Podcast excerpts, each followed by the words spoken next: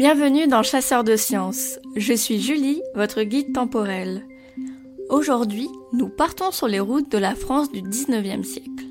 Nous suivrons le périple d'une créature peu habituelle dans nos contrées, une girafe dont le long cou fut un objet de désir et de tendance alors que l'Occident se passionne pour l'exotisme.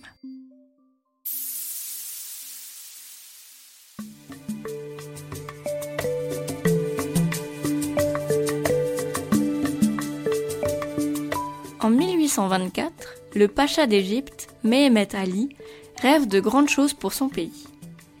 Il imagine déjà la construction d'un canal maritime à Suez 35 ans avant que Ferdinand de Lesseps ne commence les travaux. Malheureusement, il est toujours dépendant du bon vouloir de Constantinople, qui lui demande d'envoyer des hommes pour éteindre le feu d'une révolte entre les Grecs et les Turcs.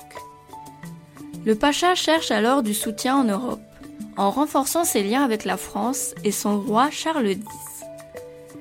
Bernardino d'Auverti, consul général du monarque français alors en Égypte, lui glisse à l'oreille une idée qui va marquer l'histoire. Il sait que Charles X s'intéresse aux animaux exotiques et souhaite enrichir sa ménagerie. Pourquoi ne pas lui offrir une espèce encore inconnue des Français qui attirera à coup sûr des centaines de curieux? Le pacha ne réfléchit pas longtemps. Il y a peu, deux de ses soldats en poste au Soudan ont abattu une girafe et se sont emparés de deux girafons. Mais Ali prend alors la décision d'en offrir un à Charles X. Le périple de Zarafa commence alors. Dans cet épisode de Chasseurs de sciences, marchez aux côtés de Zarafa la girafe lors de sa traversée de la France. Dans son sillage, elle attira les curieux qui, émerveillés de voir un animal si étrange, se prirent de passion pour elle. L'espace de quelques mois, la France a vécu à l'heure de la giraphomania, où Zarafa est devenue une star bien malgré elle. Zarafa et le deuxième girafon arrivent au Caire depuis Khartoum au printemps 1826 le consul d'Angleterre les remarque aussitôt et réclame que comme son meilleur ennemi la France, l'Angleterre doit aussi se faire offrir une girafe. On tire alors à pile ou face. Zarafa, la plus robuste, partira pour la France et l'autre, plus chétive, ira outre-Manche. Malheureusement, le deuxième girafon n'atteindra jamais l'Angleterre. Avec trois vaches soudanaises en charge de lui fournir du lait et deux gazelles comme compagnes de voyage, Zarafa embarque dans un bateau à Alexandrie.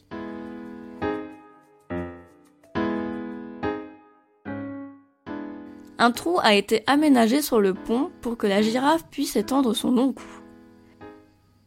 Son soigneur attitré, Attire, un esclave qui travaille pour Bernardino, est aussi du voyage il ne quittera plus sa protégée. Prochaine escale, le port de Marseille de l'autre côté de la Méditerranée. Le 23 octobre 1826, le brigantin en provenance d'Égypte accoste à Marseille. Zarafa et ses compagnons de voyage restent encore trois semaines en quarantaine et finalement, le 18 novembre 1826, elle touche enfin le sol français.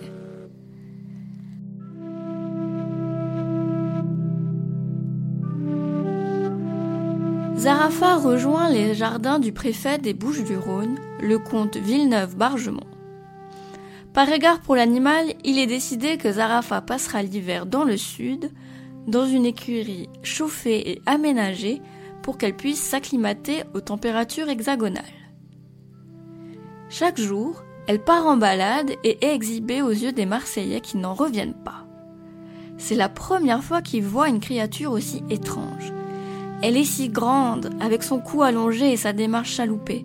Personne n'avait jamais rien vu de tel de ses yeux. Une girafe avait rejoint l'Europe en 1486, offerte à Laurent de Médicis, mais plus personne n'est là pour en témoigner. Le préfet profite de la présence de la nouvelle starlette pour accroître sa popularité. pas un dîner ne se passe sans que les invités aient le droit de rendre visite à Zarafa. La girafe reste à Marseille jusqu'au printemps 1827. Geoffroy Saint-Hilaire, professeur au Muséum d'histoire naturelle, arrive de Paris pour organiser son voyage jusque dans la capitale. Charles X attend son présent avec impatience. Saint-Hilaire prend le temps de connaître Zarafa. Il observe son comportement à chacune de ses sorties et lui fait même recoudre un imperméable et un bonnet, tous deux brodés aux armes du pacha égyptien et de Charles X. Le 20 mai 1827, escorté par les gendarmes, Zarafa prend le chemin vers le nord avec Attire, les antilopes et un mouton. L'étonnant convoi doit parcourir les 880 km qui les séparent de Paris à pied. L'arrivée est prévue pour le 30 juin 1827, après six semaines de marche le long de la vallée du Rhône. Sur le chemin, les sabots de Zarafa touchent pour la première fois la neige, et alors qu'elle se rapproche de Paris, le naturaliste Georges Cuvier part sur la scène pour aller à sa rencontre, accompagné de l'écrivain Stendhal. À Saint-Cloud, Charles X trépigne d'impatience. Il attend de voir Zarafa depuis presque un an maintenant. Sa nièce ne voit pas l'excitation qui anime le monarque d'un bon œil et n'hésite pas à le rappeler à l'ordre. C'est à la girafe d'être conduite au roi et non pas au souverain de se précipiter comme un vulgaire au devant du cadeau qu'on lui fait.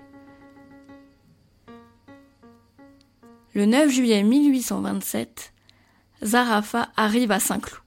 L'animal majestueux, drapé dans un manteau brodé des armoiries de la couronne française et couronné de fleurs fraîches, est présenté au roi.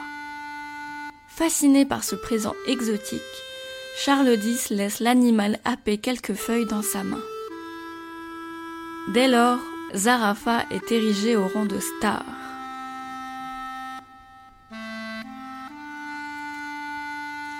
Elle vit dans la rotonde du Jardin des Plantes en compagnie d'Atir. Et pas moins de 600 000 badauds se pressent devant les grilles de son enclos pour l'admirer.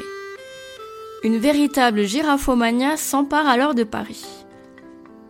Les femmes se coiffent à la girafe, les hommes nouent aussi leurs cravates à la girafe et l'animal est représenté sur des assiettes, en sculpture, en peinture et devient même un personnage de fiction. Des caricaturistes font un parallèle entre la stature de Charles X et le long cou de Zarafa. Mais la frénésie ne dure qu'un été. Le peuple finit par se détourner d'elle, la révolution de juillet 1830 commence à gronder. La girafe termine sa vie loin des regards. Attire s'occupe d'elle jusqu'à ce qu'elle ne succombe à la tuberculose bovine qu'elle avait contractée en buvant du lait de vache. Le 12 janvier 1845, 18 ans après son arrivée, Zarafa décède. Son corps est empaillé et exposé au Muséum d'histoire naturelle de La Rochelle à partir de 1930, car la place manque entre les murs de celui de Paris. Le nom Zarafa ne lui a été donné que bien plus tard par un romancier américain. Tout le long de son périple à travers la Méditerranée et la France, on l'appelait le bel animal du roi.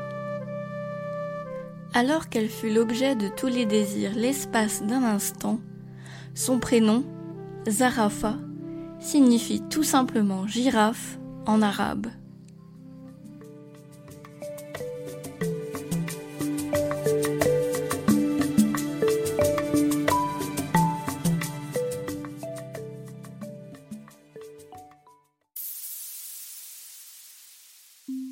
Merci d'avoir écouté Chasseur de Sciences. Si cet épisode vous a plu, n'hésitez pas à le partager et à nous laisser un commentaire. Dans le prochain épisode, vous repartirez à l'aventure en compagnie d'Emma. À bientôt!